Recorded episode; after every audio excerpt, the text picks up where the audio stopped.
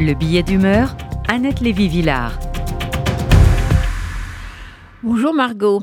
Au lieu de parler de l'actualité quelque peu déprimante de cette semaine, les hommes, femmes et enfants qui se noient dans la Méditerranée, les migrantes qui témoignent des tortures et des viols qu'elles ont subis sur la route vers l'Europe, la répression un an après la mort de la jeune kurde Macha Gina Amini, etc. Donc Margot, je vais faire un flashback décalé, personnel, dans une époque où vous n'étiez pas née.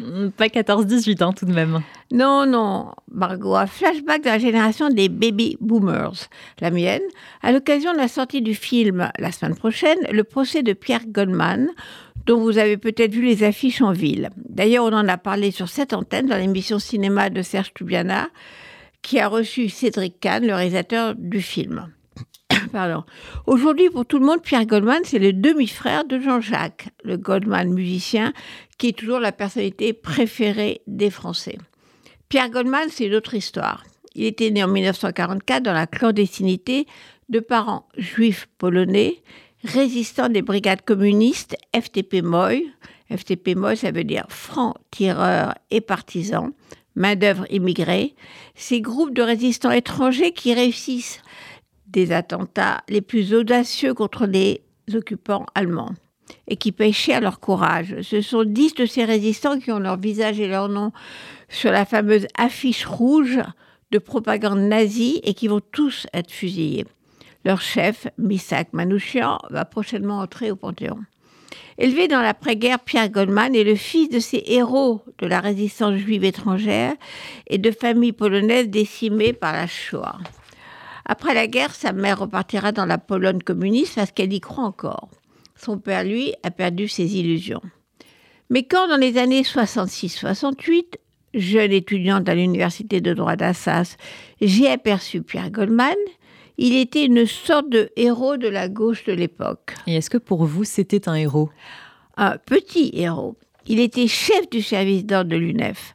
Nous autres étudiants de gauche, dans l'université d'Assas, repère des fascistes, étions souvent attaqués à la sortie de la fac.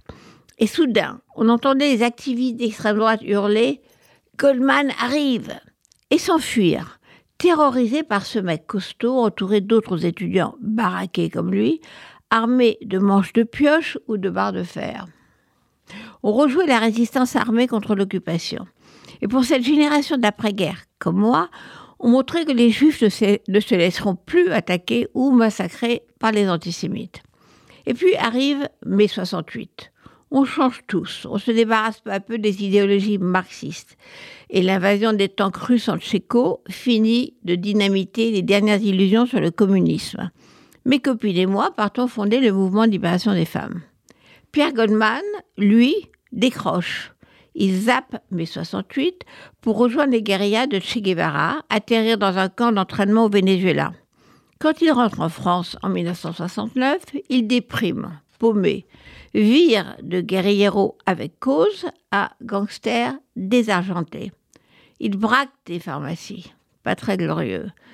Mais le 19 décembre 1969, une pharmacie, boulevard Richard Lenoir à Paris, est cambriolée et le hold-up finit dans le sang. Les deux pharmaciennes sont tuées, un policier en civil est blessé.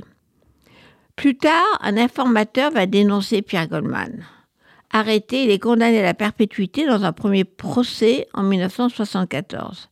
Il reconnaît les attaques de pharmacie, mais pas la dernière, pas la tuerie. En prison, il écrit un très beau livre autobiographique qui sera un best-seller, Souvenirs obscurs d'un juif polonais né en France. Il répète qu'il est innocent. Et les intellectuels se mobilisent alors pour la cause Pierre Goldman. Oui, le premier procès est cassé. En 1976, il y a un deuxième procès. C'est le sujet du film de Cédric Kahn. Et Goldman est acquitté pour les meurtres des deux pharmaciennes. Il sort de prison et se met à écrire dans mon journal Libération, qui a fait campagne pour l'innocenté.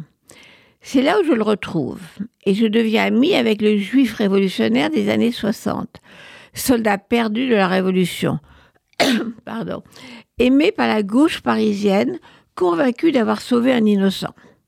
Il a montré dans ses souvenirs obscurs qu'il est un véritable écrivain. Il peut trouver une place d'intellectuel reconnu. Comme tout le monde, je ne pose pas de questions à celui qui a été innocenté par la justice française. À Libération, il joue un rôle utile d'agitateur. Scandalisé par des articles très sympathiques envers ce qu'on appelle alors la nouvelle droite, il claque la porte du journal et m'engueule.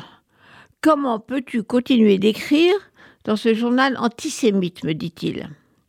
Je réponds que l'antisémitisme rôde toujours, mais que la France n'est pas un pays antisémite, ni Libération un journal antisémite. Même réhabilité, Pierre Goldman continue de fréquenter voyous et trafiquants qu'il a connus en prison. Le 20 septembre 1979, il est abattu par un commando devant sa porte. Un mystérieux groupe au nord de la police revendique son assassinat, mais il pourrait s'agir d'un règlement de compte de grand banditisme. En tout cas, il a droit à des funérailles grandioses. Sartre et Beauvoir en tête du cortège vers le Père Lachaise. Chargé par Libération de faire le reportage sur l'enterrement de Pierre Goldman, un ami, j'étais moi-même étonné de cet hommage national. Un innocent ou un coupable? Mais le personnage, malgré ses côtés justement très obscurs et ses dérives dangereuses, était resté pour cette génération un révolté idéaliste qui n'avait pas compris que la guerre était finie et que Hitler l'avait perdue.